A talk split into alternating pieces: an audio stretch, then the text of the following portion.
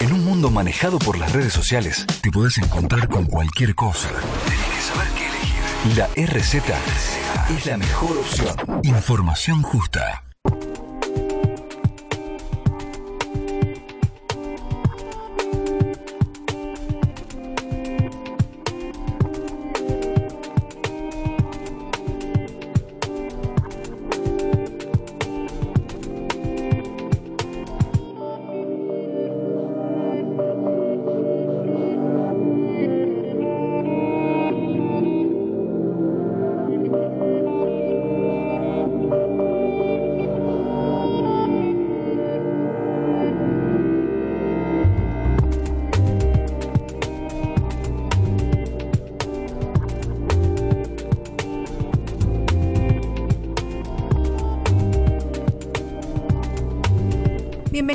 Recorriendo Sabores, siendo las 26 minutos, acá estamos. ¿Cómo está Fabián Rodríguez? Eh, muy bien, Jackie. ¿Vos? Muy bien, acá una mesa eh, de lujo tenemos y bien variada, ¿no? Tenemos las tres especialidades, se podría decir. Eventos, Espacio Gazette, Noelia, Pineda. ¿Cómo estás? Bien. Eh, bueno, ¿cómo va? ¿Todo bien? Buenas tardes, feliz año. Gracias, Agustín. ¿Cómo andás? Bien, bien acá, recién Bien, llegado ve. las vacaciones. Se te ve, se te ve. Acomodándome. Color interesante. Eh, la contrapartida de Noelia. Somos el negro y el blanco, ¿viste? Y Es como la alfajor, es la versión negra y blanca. Esto es así. Muy bien, muy bien. No, bueno, vos sos sommelier y trabajan también en conjunto, así que bueno, ahora van a estar explicando eh, las actividades que realizan. Juan, Alfonso, ¿cómo estás? Que sos un amigo, ¿Cómo se podría decir, vos me conocés hace bastante. Sí, señor. Sí, Así señor. que bueno, nos conocemos, como diríamos. Eh, que hablas de, digamos, lo que es la familia Arteaga, la confitería, que Vamos a hablar un poquito 1930. de, sí, vamos, eh, estamos con la parte de, de bebidas los chicos y por mi parte, bueno, un poco lo que son los alimentos para acompañar a esta, a esta bebida sagrada, si se puede decir.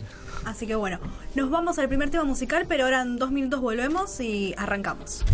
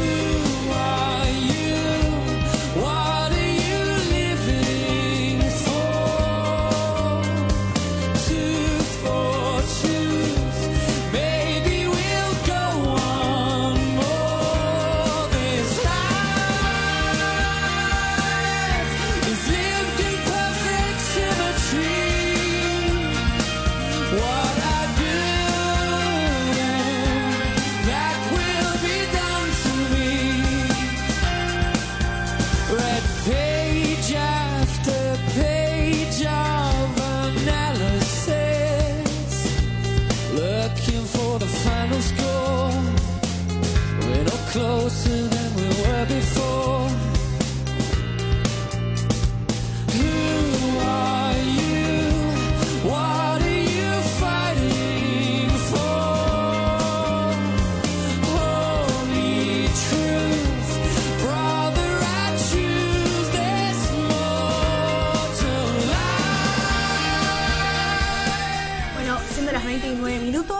Estamos en Recorriendo Sabores y como anticipamos en el bloque anterior, estamos con Noelia Pineda, que es de Espacio Gazette, que estás hace más de 10 años, que tenés actualmente tres espacios dentro del mismo... eh, el mismo espacio, ¿no? ¿Verdad?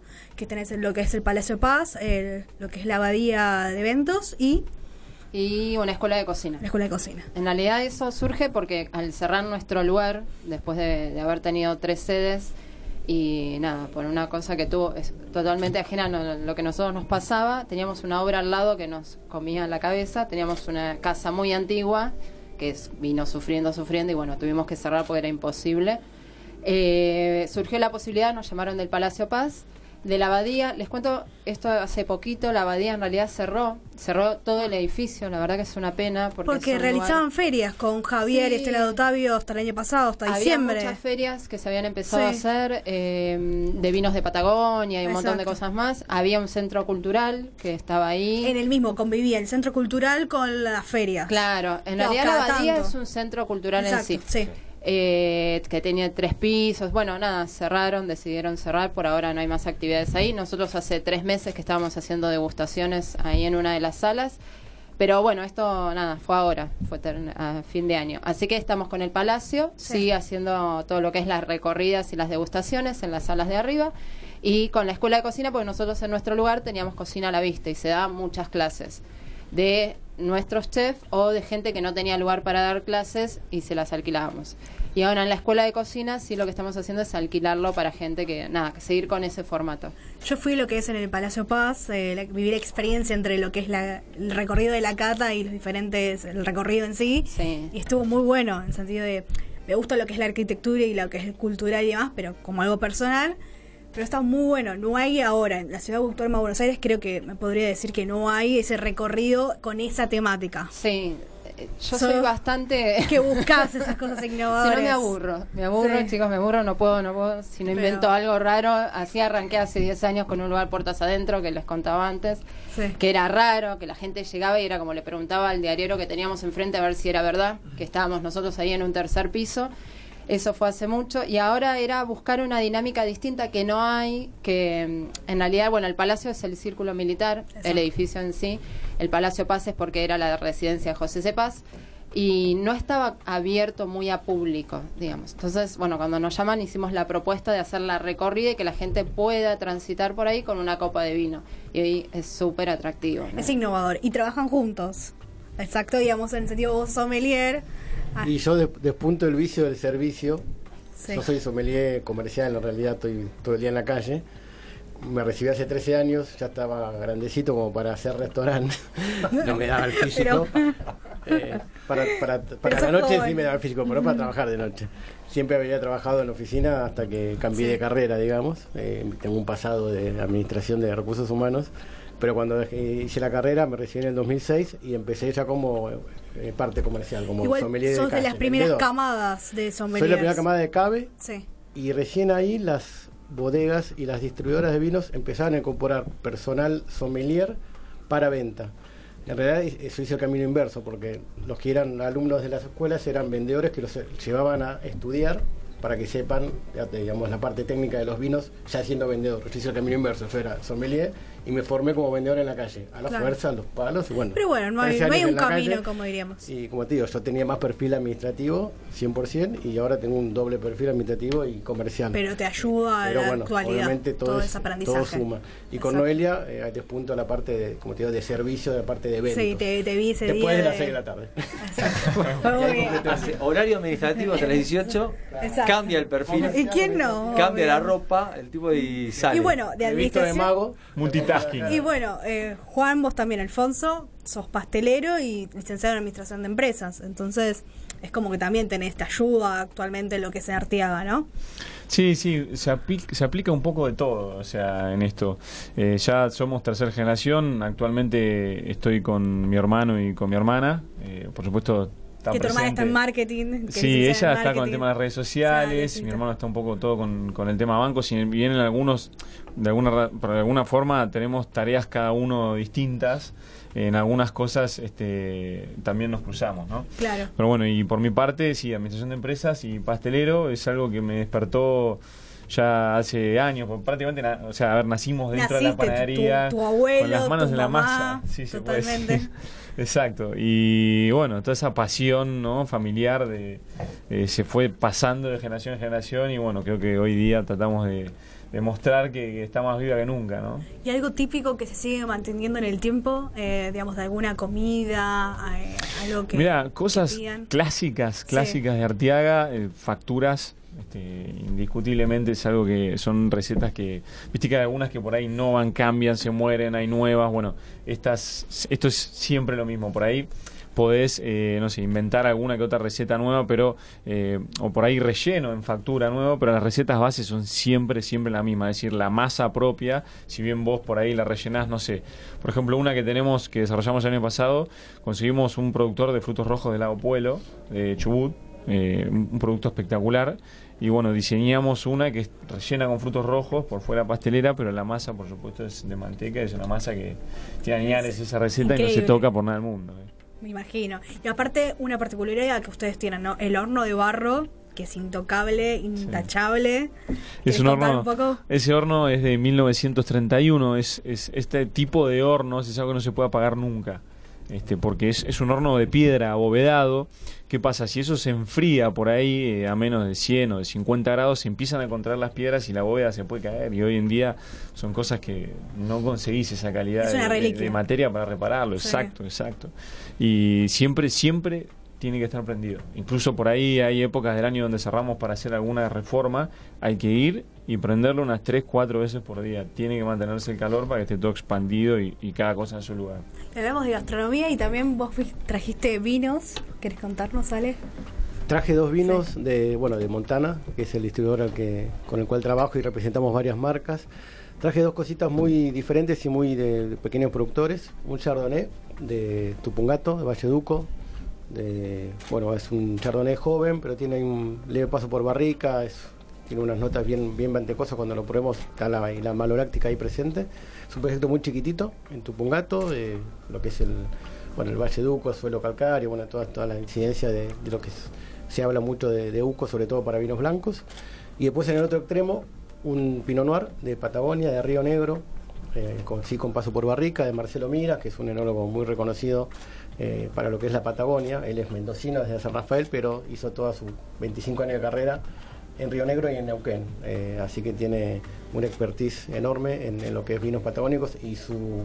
Que está en cepa- auge, digamos, hace varios años. Sí, sobre todo para el Pinot Noir. Su cepa emblemática es el Pinot Noir. Nosotros, bueno, Montana cuando lo, lo busca Marcelo para in- incorporarlo al portfolio de vinos, era también para tener una pata de un vino que no sea mendocino, ni sanjuanino, ni riojano, que ya teníamos.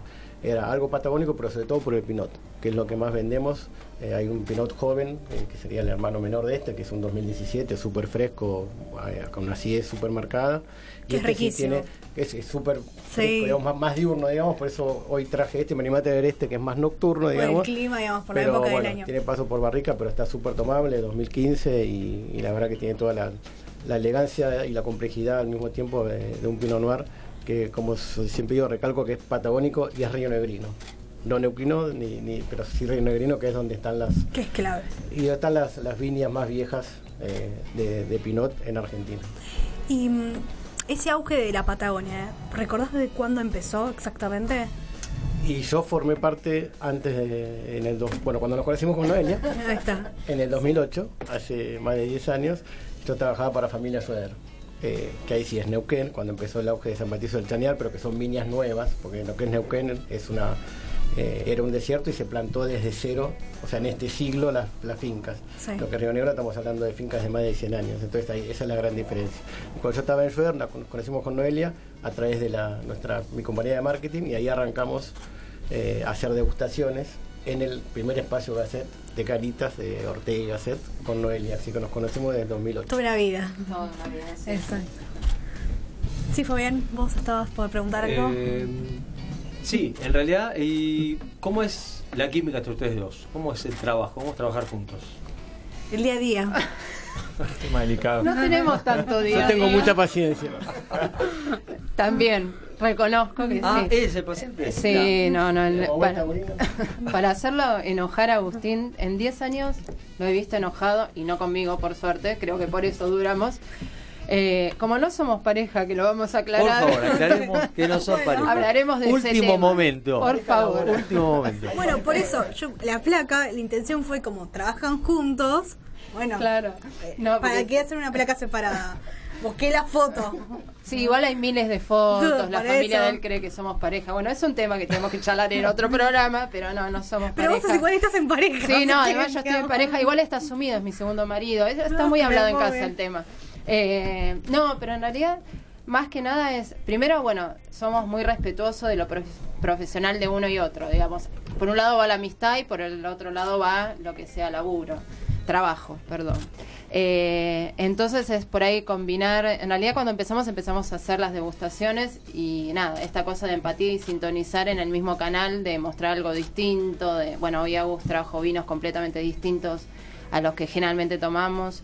Y, y nada, a ver, respetar, entender que en- como en cualquier trabajo hay tiempos para todos, eh, hay años mejores y peores y hay que remarla como cualquier trabajo en todos los aspectos. Digo, porque a veces el glamour de trabajar en el vino pareciera que todos estamos todo el día pasándola divino y en realidad por ahí estamos todo el día también remando con muchas cosas.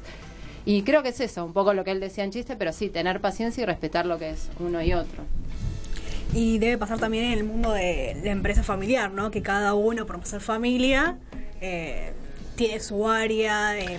Sí, es como decís, tal cual. Eh, las empresas familiares, bueno, por el ámbito, te digo, de administración de empresas es algo muy delicado y complicado. Por eso, en nuestro Tiene caso... sus contras, eh, como todo. totalmente, totalmente. Si bien hay mucha experiencia, todos conocen todo, eh, en nuestro caso tenemos la suerte de que la verdad que estamos todos muy contentos. Siempre, por supuesto que tenés, eh, uno tira por un lado, otro tira para el otro, se llega a un acuerdo, bueno, y se trata de salir de las distintas situaciones, pero eh, siempre con el objetivo de construir porque es algo muy problemático el hecho de una empresa familiar donde hay choques, eh, que uno no quiere hacer una cosa, otro quiere hacer otra. y nadie El tema es que te seguís viendo, ¿no? Claro, no, no, por eso. No, en hay que separar caso- las cosas, como Sí, diríamos. sí, sí. En nuestro caso es, gracias a Dios, súper distinto, comprendemos eso, por eso eh, nos especializamos cada uno en lo que más le gustaba, ¿no? Y es encontramos bueno. un lugar dentro de la, dentro de la empresa. sí. Y actualmente ahora, eh, ¿alguna receta que hayan largado, no sé, o de algún producto? Mira, eh, hay muchas cosas en las que estamos trabajando para este 2019. Está, la verdad, con mucha potencia todo el tema de la masa madre eh, últimamente en Argentina y es algo que está muy bueno. Están habiendo también, así como molinos de harina muy boutique, muy buenos, sacando eh, harinas de trigo sarraceno, harinas integrales de una calidad muy buena. Así que hay mucho para, para jugar y queremos eh, empezar a hacer muchas cosas este año. Una receta que siempre se, se prueba muchas cosas. ¿no? Te- digamos, Eh, se vas no perfeccionando y aparte porque vos sos Sí. pastelero, entonces como lo podés- tenés ese plus, que lo vas probando, ¿no? Te metes en la cocina y Claro, probás la cosas, receta. como te contaba por ahí un poco antes de que comience el programa, uno de los postres que hicimos el año pasado, que era riquísimo, pero algo muy raro y que hay que preparar al cliente, ¿no? Todavía.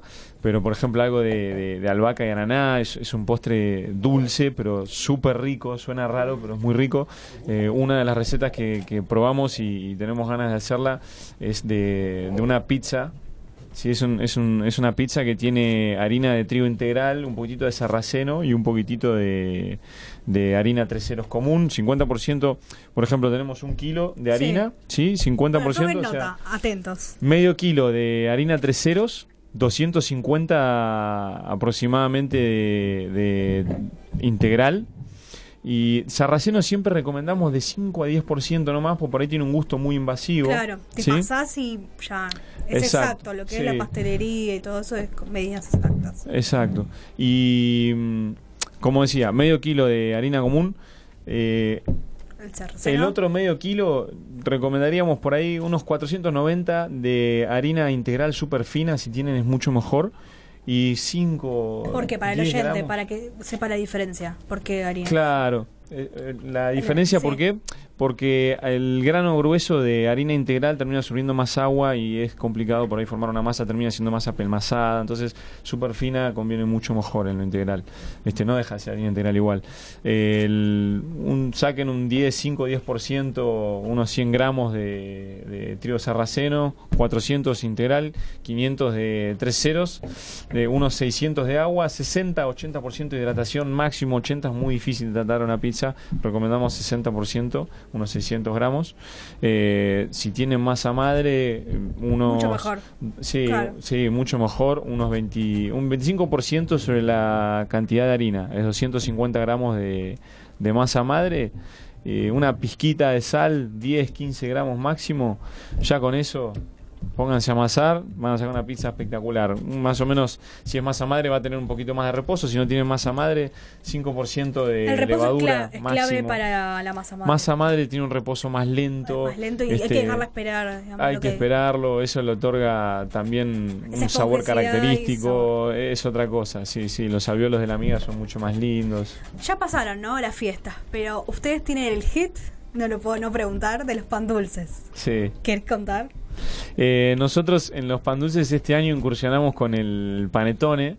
El panetone es, es una, receta eh, de Italia, de Milán. Tiene prácticamente unos 500 años, una receta súper vieja. Se hace sí o sí, según la ley Tana, por así decirlo, eh, tiene que ser con lievito madre.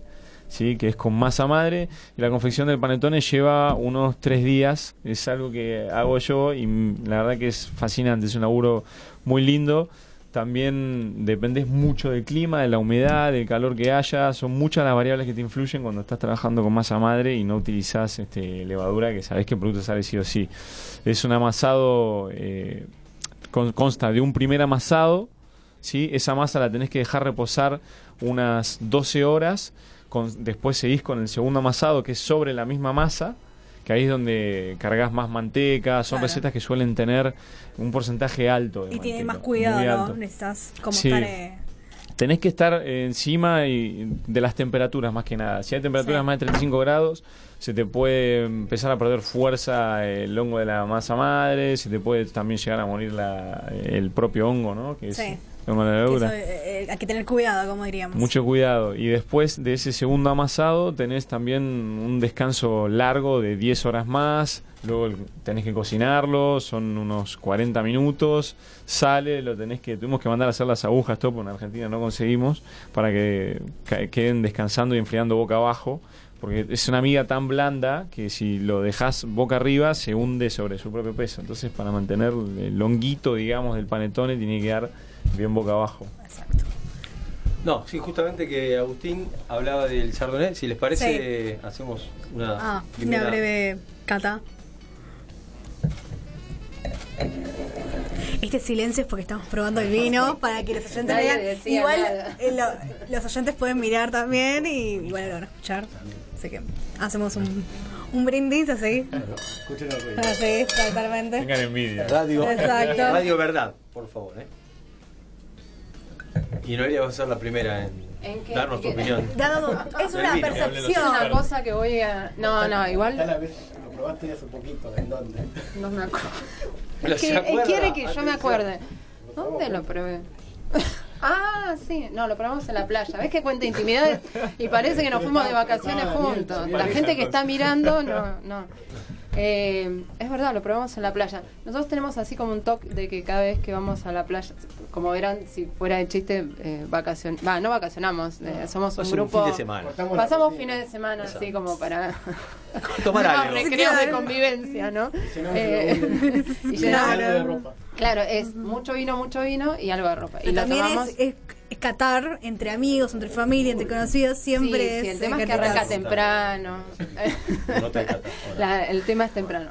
Eh, a ver, ¿qué me parece? Bueno, sí, ya lo había Es probado. también una percepción, ¿no? Digamos, vos ya Nada, no a te ver, entrenado para un día igual. como hoy, ideal. Sí. Ideal. Acidez justa, eh, no molesta. Es tiene- fresco. Es súper fresco. Eso que un poquito más de temperatura nos vendría bien. Un poquito menos de temperatura en realidad.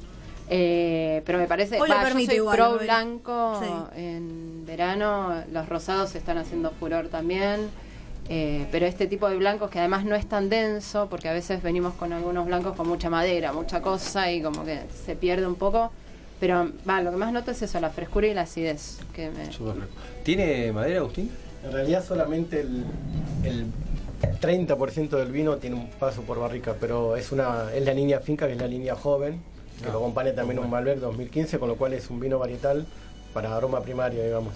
Eh, está la parte monoláctica, pero pero es un vino pensado para que sea fresco, buena acidez y gastronómico. Por eso esto de que el volumen eh, te invita a, a acompañar también comidas. Claro, ¿con qué lo acompañas, Agustín? Y Eh, hoy lo vamos Sí. a acompañar No, con hoy sí. sándwiches de En este momento. Sí. de Artea. Igual tenés de jamón crudo acá, digamos. Yo iba a ¿querés decir que lo veo con un pescado, este tipo Claro. de vino, pero bueno, no, no tenemos. No, para marisco, pero- para rabas. ¿Esto con rabas? O sea, esto, rabas. O sea, eh, mañana en la Aguas cerveza. Verdes, eh, ¿están en Aguas Verdes eh, los, Oh, vinos de. Esto los sale, en la playa. Sale en la playa Bien. con rabas. Nosotros tomamos solo en la playa, sin comida, pero eh, es también el, el aperitivo que también te, no es un blanco solo para aperitivo, es un blanco también para, para comer. Eh, Sí. Probablemente para un almuerzo, para una comida liviana, para entradas, para pescados, para hasta para eh, comidas con salsas cremosas. Pero hasta ahí. O sea, Bueno, la no- pizza que hablabas, con masa madre, con todo eso. eh, Iría muy bien. Iría muy bien, Sí. porque tiene otra estructura que le- me parece que con esto puede ir muy bien. Bueno, nosotros hago un link con lo tuyo, porque nosotros cuando damos, bueno, digo nosotros en plural, digo los profesionales sommelier, cuando damos las notas de cata, hoy hacemos mucho hincapié en lo que es- son las, las bodegas pequeñas que trabajan con levaduras indígenas, con levaduras naturales, versus las de laboratorio seleccionadas. Cuando te preguntan cuál es la diferencia, nosotros ponemos mucho el ejemplo de la masa madre versus la levadura seca. El fermento con masa madre es distinto a un fermento con una levadura de pasta seca comprada de laboratorio. Esta comparativa se usa mucho hoy con el, en el mundo del vino. Sí, sí, la, la levadura es algo que la industrial, por ejemplo, si te pasas el 5% sobre la totalidad de harina, te termina secando el producto. Este, por supuesto, también te acelera todos los procesos en, en las distintas masas que hagas y mm, por ahí no logras buenas calidades de miga. Es otra cosa, es otra cosa. Con lo otro tiene una paciencia de descanso que, Que es completamente tiempo. superior. Sí, sí, sí. eso- Bueno, nos tenemos que ir a una tanda y ya volvemos, así que dos minutos.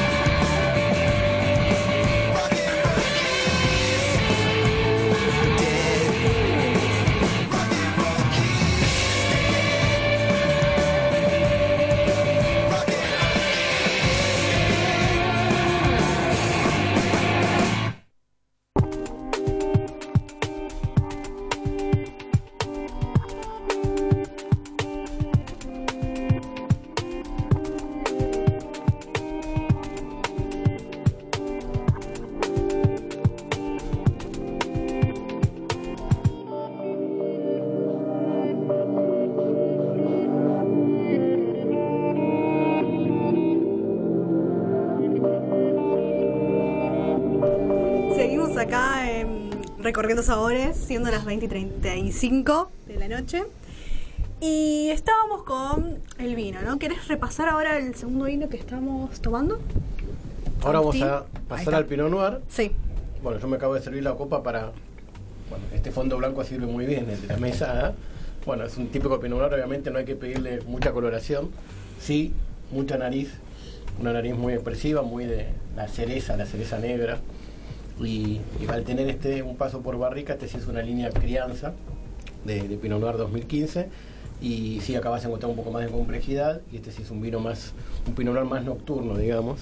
eh, que sí se banca, además de, de lo que hablamos recién de los pescados, de mariaje con pescados y, tinto con pescado, también es un tinto para cordero patagónico, para, Exacto. para carnes de casa. eh, También, ¿por qué no una bondiola una o bondiola un braseada, todo lo que son carnes con mucha carnes rojas? horno, eh, y carnes salvajes que también, También. al tener cocción larga se, se ablandan, digamos, se eternizan. Y la verdad que es buenísimo. El Pinot Noir es, lo que pasa es que tiene fanáticos, o sea, hay gente que no es le muy gusta nada. versátil también, a Es la vez. versátil, le va a gustar a todos, o sea, lo pones en una, en una mesa y siempre todos lo van a tomar, porque es un- dentro de las intensidades es lo más suave, entonces arrancás con un pinot Sí. cualquier cata. El tema es que los fanáticos de los cabernet o de los vinos más intensos te van a decir que el pinot les queda corto. Pero Tocaste un tiempo. otro extremo que es los Sí. fanáticos del pinot comen asado con pinot, tira asado con pinot y fiambre con pinot y, y todo con pinot, pues son fanáticos. El pinot es muy de, de un público muy de nicho, muy de fanático o gente que dice, no, a mí el pinot, para mí el pinot es, eh, Sí. es corto. Y es una realidad porque obviamente es liviano. No, pero obviamente tiene también la elegancia, la femenidad, no porque es un vino para mujeres, sino que es un vino femenino y elegante, que es imposible que no te guste o que te parezca pesado. Claro, si a mí en lo personal el Pinot me cuesta, no jamás diría que es un vino corto, porque no, yo, pero me cuesta bastante. O sea, he probado algunos riquísimos, ahora voy a probar este, este vino. ¿Cuál es el- la cepa preferida de Noelia, Agustín? Bueno, Bueno, ¿En qué orden? en qué- bueno, no, dame, dame cinco, tampoco me. Vamos a las primeras, las, las cinco de preferidas de Noelia. No, bueno, oye, e- ella también lo- es una mujer muy femenina con, con gustos muy robustos. Ok, es, me una- es una mujer que le gusta, ¿eh? que Pinot no le queda corto. Cabernet Sauvignon, No, Tanat, pará, Cabernet. Franc. Sí, pero... Bueno, preferida, preferida. Mira. No, tome sabemos que todos tomamos todo. pero en realidad si organizas eventos y todo, tenés que estar en la, en la cosa de No, qué vino vas a... De su preferencia personal, ¿no? Ah, Eh. ¿no? Preferencia- ella le gusta estos tres, cuatro cepas así a morir. Sí, no, ella es cavernícola. Cavernícola. Cavernícola. Bien. No, espera, ¿puedo, Por favor, dar sí. mi visión sobre mí? absolutamente. Los blancos le Después vas a Los hablar de blancos Agustín. me gustan, los blancos me gustan. Eh, no, sí, Pinot me gusta. Lo que pasa es que lo que vos decía era por ahí yo no soy, o por ahí con tanto tiempo estar trabajando, no elijo un Malbec. O sea, si tengo que tomar, por ahí no voy a elegir esa cepa. Me, me estoy ganando un montón de, de enemigos en este momento para empezar a... Pero mm, nada, a ver, por estar mucho tiempo, por curiosear, me parece que en sentarte a probar y decir, y ahí es cuando decís, bueno, me gusta esto, no me gusta, lo- no sé, Pinot Grillo es una cepa blanca que a mí me gusta mucho y que no hay tanto, Viognier me gusta mucho y no hay tanto, por ahí no elijo tanto Torrontés y elijo otra blanca distinta. Eh, algunos Sauvignon Blanc me parecen súper interesantes, el tema de la nariz con el Sauvignon Blanc a veces es un poco heavy, pero, y por eso él decía en los tintos por ahí, hoy por hoy estoy en los Cabernet Franc, el Petit Verdot, todas estas también medio modas que están, pero que me parece interesante en probarlas. Probarlas, exacto. Sí. ¿Y Agustín qué le gusta a Noelia? Eh, A ver, a ver, ¿qué le gusta a Agustín? Una chica no. Entonces, Del vino, Una chica, del ¿no? vino, del vino. Una chica, ¿no? Vale, Que. No, a dar una chica que le gusta el cabernet. Una chica. Claro. Que le gusta sí. tomar cabernet para que me Sí. acompañe. Bien. Para, en el mundo del vino hay un montón de personas que le gustan el cabernet. Sí, ese es otro mito también. ¿Vos sos ca- ca- No, cabernetero o cabaret? No, bueno. por Agustín favor, no por favor. Fabián, por favor. No, no, volvemos, volvemos. No, no, no, no. Eh, radio, por favor. No, no, no, voy a defender, voy a defenderlo, no lo voy a hacer. Fabián. Cabernet, Cabernet, eh, por Cabernet. ahí va. Sí, no, creo que más los tintos que los blancos. Sí. Igual nosotros somos bastante de probar blancos, blancos y cosas, los tintos hechos en blanco, vieron que también hubieron una serie de... Vino como blanco. Claro, Malbec como blanco. Traminer, que hay algunas cositas. Yo igualmente, no, fuera del mundo del vino, yo lo que hago es al revés. Cuando me junto con amigos que no son del vino, llevo blanco. Porque yo sé que va a haber un asado y va a haber un montón de tinto y no va a haber ni una botella de blanco. Para que vean cuál No, y es. para arrancar y a veces hasta me cojo. Sí, como aperitivo, como el arranque y que no sea totalmente. O tomás cerveza o tomás o arrancás con tinto y ya llega un momento que llegás Bueno. muy saturado. Exacto. Entonces, eh, y si llevo tinto no llevo Malbec, porque también eh, son 13 años de historia que tenemos con Noelia que el Malbec se vende solo y yo gracias a Dios vendo Es la cepa emblemática. Malbec, Exacto. pero el paladar también a veces se satura y es raro que un te sorprenda en el mercado.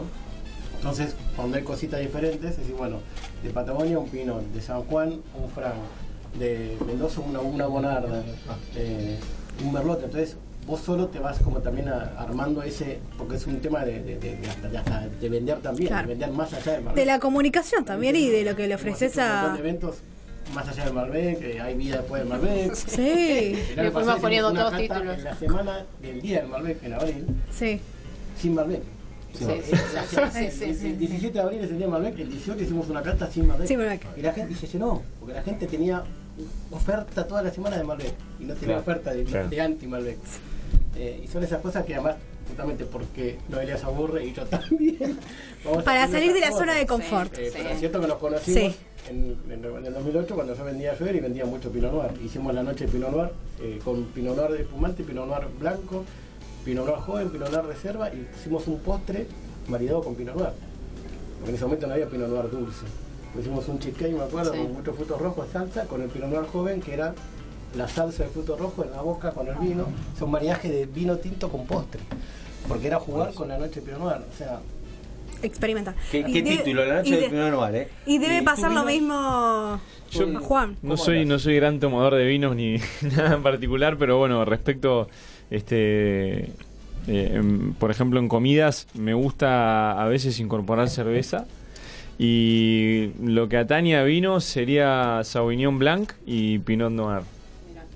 Bien aromático. Justo. Y, su- Bien. y Y- sureño, patagónico y bien aromático. Sí, Sí. Y, y para cocina, ¿viste? Sauvignon Blanc por ahí también lo utilizo en, en carnes blancas, el otro por ahí para carnes negras, como decías vos, que, que sean de, de bastante tiempo de horno o por ahí de parrilla, ¿viste? Que lleven un tiempo.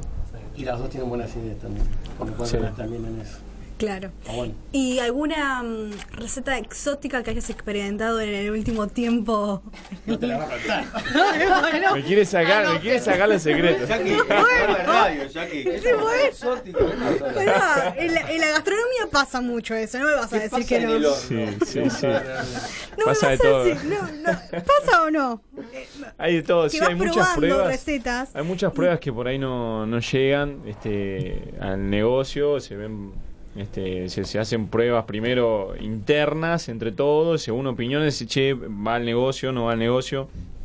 Por ejemplo, en Budines eh, hemos sacado de todo este año, más para tirando para el lado de golosinas, de golosinas, Sí. por ahí no, no es tan exótico, pero O que mezclas la pastelería la con golosinas. Eso, eso es- lo veo más, no por ahí tanto Europa, pero algo como más de americano, que Sí. también eh, Argentina es, es un lugar para mí donde confluyen eh, costumbres de todos lados en la pastelería. Eh, la panadería en Argentina eh, tiene un, un crisol de productos impresionante, que no, no es común verse Una en otros lados. Mucha diversidad. Eh, factura también es algo raro de ver en, en otros países, pero por ejemplo tenemos el, al- el ala americana, por decirlo de alguna manera, que es todo esto que, que es con, con golosinas y demás, y después todo el ala europea que, bueno, es por ahí una, una finura más notable en lo que es la decoración, en las conjugaciones de distintos gustos. Como te decía antes, en, en Budines nosotros este año estuvimos con Kit Kat, con Tolerone, con Ferrero Rocher, no sé, un montón de cosas distintas. Hay Eh, como un panel de cata, así que podamos participar en. Ahí- los testeos. Es, es cerrado, pero se puede abrir un poco más. Son, son bienvenidos vino, un par de bocas más. digamos, como... Proyecto 2019, llevamos los vinos. Vos Claro. abrís ahí un poco. Sí, señor. Es más, aparte no sabemos con qué con qué podría ir, ¿no? Claro, También que habría que buscar con, Vamos a- con qué hermanar cada las- ¿Y producto. trabajás con alguna bodega en el sentido de algún producto? Todavía no. No. Viste que algún producto específico, eh, no sé, con, no sé, ya sea chocolates y tal vino, o un budín y una esencia de tal vino. No, no, bueno, eh, hablando, de- no, la, la verdad que no, con bodegas y eso no, no, no, pero Bueno, te por dejo para ejemplo, que- también está bueno, está bueno. En la mesa hay alguien que te puede llegar a asesorar. Una de las cosas que, que se habló el año pasado por ahí era desarrollar algún bizcochuelo o algún tipo de torta con que tenga vino tinto. Queríamos algo, algo reducción. bien argentino. ¿viste? alguna En- en reducción. lo que buscábamos por ahí con, con algún chocolate. Bueno, quedó ahí. Es algo en lo que no este, incursionamos, pero es quedó en el Es probar también con qué vino, ¿no? Capaz que primero con qué vino, con qué cepa, con qué varietal. Y Y, lo que después buscar que- la, la bodega en sí. Claro. Que te, te- te lo A ver, por ejemplo, en el pan dulce se utilizan alcoholes, pero también es algo eh, complicado usar porque también el, el alcohol, tanto como la sal, matan el hongo de la levadura, entonces eh, es medio Es difícil. equilibrar. Claro, pero por ahí se puede de alguna forma tomar el sabor, ¿no? Y, y Igual Con esa la reducción. consistencia también. Ahí en el mercado que lo deben conocer, el alfajor Sí. que es con vino, nosotros lo Sí, trabajamos. sí, Ah, de sí, Nicolás. El, claro, es de la ULU, pero Perdón de decir de la ULU. ellos hasta que llegaron a trabajar el vino que quede, digamos, en consistencia como para tenerlo como como, gelificado, relleno. ¿no? Sí. Sí, Sí. pero intentan que quede con mucho sabor. Son los pioneros. con el alcohol, claro. Y y digamos, ese es un trabajo aparte más allá de lo que tengas que lograr desde el otro lado. Me voy a matar, es Guillermo Nicosia, ahora me acordé. Guillermo, le- Guillermo, sí, Guillermo. Guillermo. Exacto. Este, pero y de hecho él hace relleno, chocolates rellenos con Sí. reducciones De también. ese Malbec, de diferentes Sí, pero ahí, eh, vinos. por ahí lo que vos decías, Jackie, también hay que ver, a veces hay como mucho vino dulce, cosa dulce, y es como un empalago. Claro, vos es más o menos, no sé, con 10 bodegas diferentes, dif- diferentes varietales, seguir probando, porque capaz que vos decís, bueno, pruebo con una Van a sola tener que venir a ayudarme. Exacto. Llevamos los vinos. Llevamos los vinos, yo te llevo, llevamos vino, Yo creo que si mirás en la mesa, alguien te va a tomar. Ya tenés a alguien acá. En, ese, en esa línea, no. O- y bueno, recetas. exacto. Bueno, nos vamos a último tema musical y ya volvemos en dos minutos. Bueno.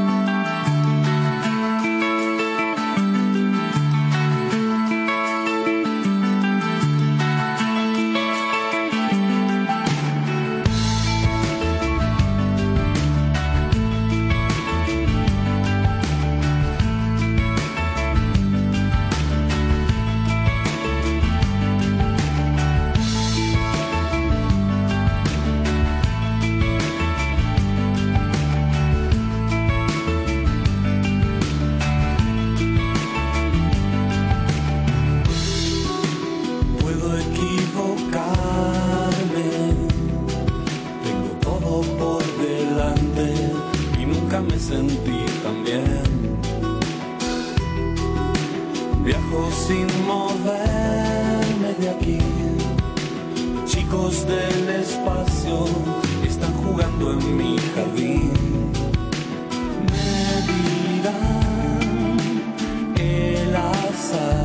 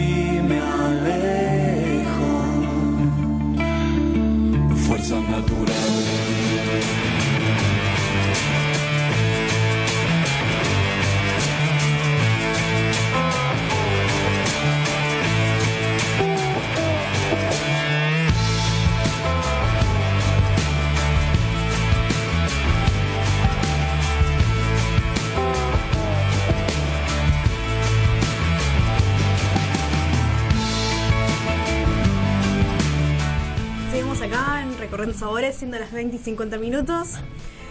Y bueno, eh, hablando del horno de barro, que estábamos hablando hace un ratito, eh, ¿qué, qué es lo más habitual que cocinen ahí? Eh, todo, ¿no? Pero alguna receta, no sé, eh, capaz que para un menú principal y demás. Sí, eh, bueno, esto como te decía es panadería y uno de los proyectos que estamos hablando por ahí es eh, hacer algo cerrado, sería durante la noche con algún menú a la carta, no tenemos nada pensado, donde viene muy poca cantidad de personas y donde pueden experimentar un montón de emociones de, de cómo se trabaja con ese tipo de horno, con las palas, este, que cocinen delante de ellos y quizás hasta incluso formar parte de lo que van a comer, ¿no? Eh, todo relacionado a, a comidas eh, claramente que tengan que ver con horno, nada de brasas, nada de ese tipo de cosas. Podrían ser, por ejemplo, no sé, cerdos, corderos, cosas que necesiten cocciones alargadas, que te sale como una manteca y es impresionante. Este, también. Un sabor increíble, sí. Sí, pizzas, de todo, se puede hacer de todo. eh. Y querés contar, ya quedó un poco como anécdota, ¿no? Pero no te lo puedo no preguntar, lo del mundial, que generó ahí un revuelo. Saliste en todos los diarios. Sí, Vamos a decir. la verdad que nosotros en, en Arteaga siempre para las fiestas eh, dejamos todo, ¿viste? Siempre que hay alguna eventualidad, no sé, este, Fueron muy creativos, muy el creativos. Mundial, Halloween, siempre que hay algún evento, incluso el 9 de julio cuando fue el tema del bicentenario y todo, siempre tratamos de este, ponernos, eh, disfrazarnos, disfrazar también al negocio y el mundial este el año pasado ya eh, bueno, pusimos todo pasto sintético, eh, pelotas que se utilizaron durante el mundial, o sea, estaba colgando la, la- la misma, el mismo modelo de pelota, todo colgando del techo que después la sorteamos. Hicimos todo un, eh, una especie de pancarta gigante cuando entras al negocio arriba. Pero tenían Bueno, una consigna ustedes. Poníamos la formación y la formación eran facturas. Gran. El capitán no Sí. me acuerdo si era menú una manteca. Era muy Eh, gracioso. estaba muy bueno, sí, sí. Y toda la foto del estadio que teníamos, todo decía Arteaga por todos lados. Este, estuvo muy bueno. Y sí, la verdad que nos vinieron a ver de, de varios medios porque no, no es común eh, tunear tanto un, un negocio, ¿no? Y también todos nosotros teníamos la remera de Argentina con la Arteaga atrás, todo.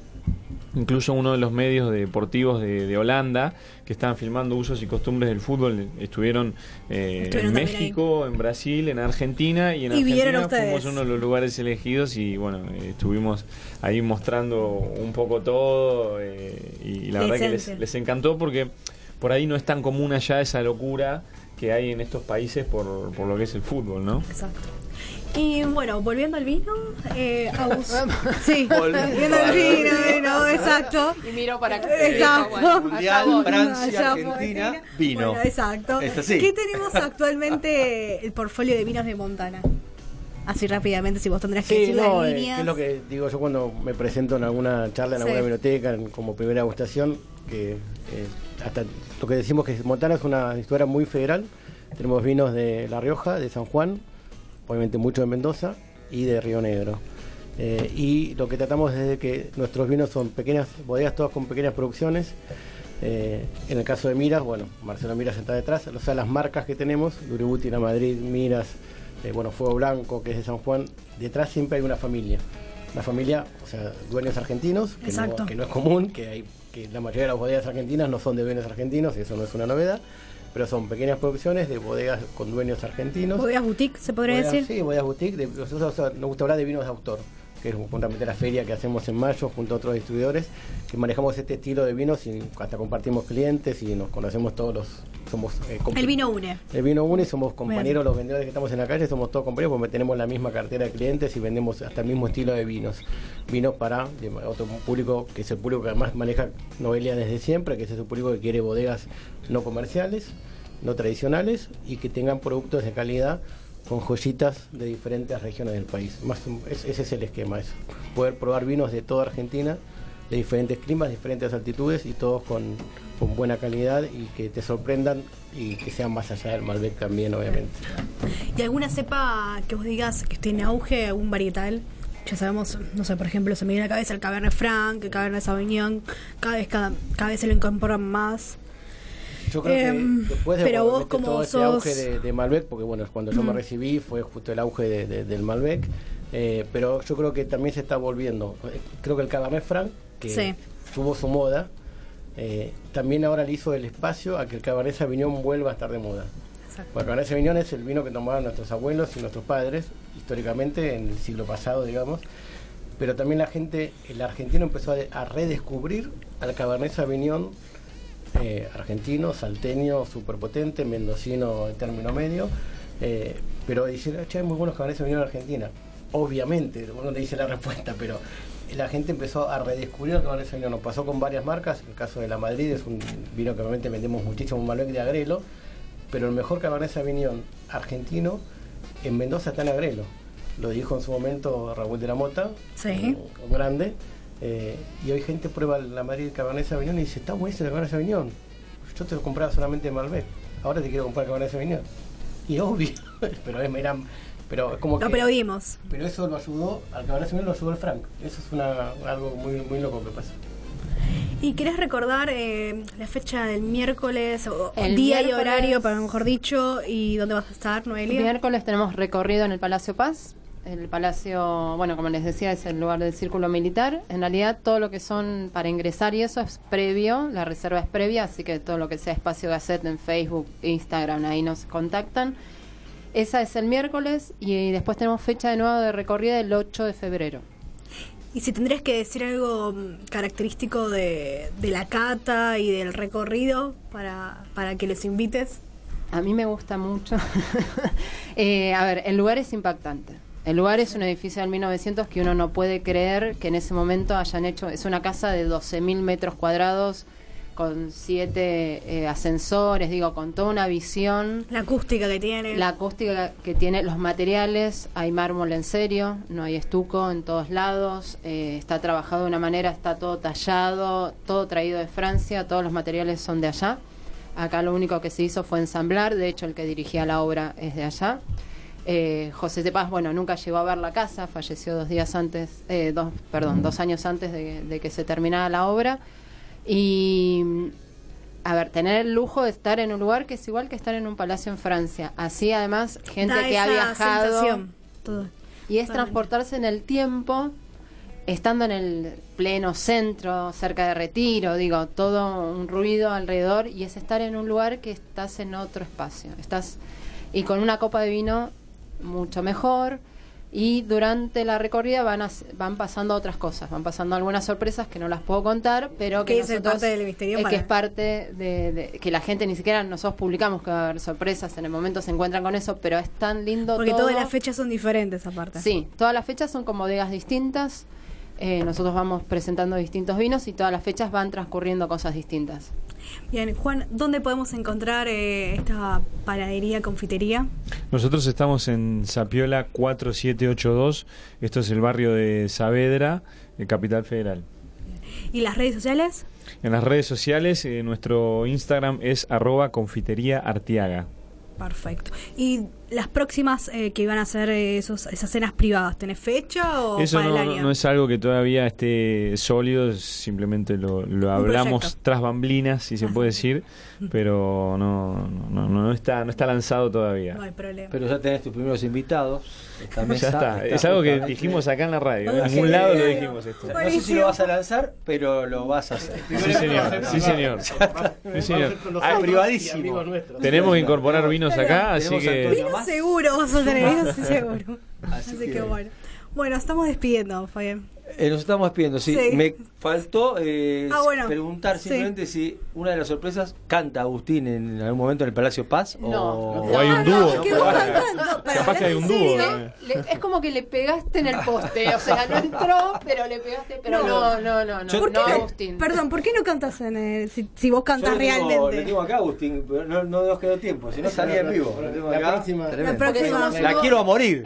La quiero a morir es el... Él canta y yo bailo, ese es otro. Es Eso es otro trabajo que tenemos. Exactamente. Artistas son aparte. Así somos que bueno.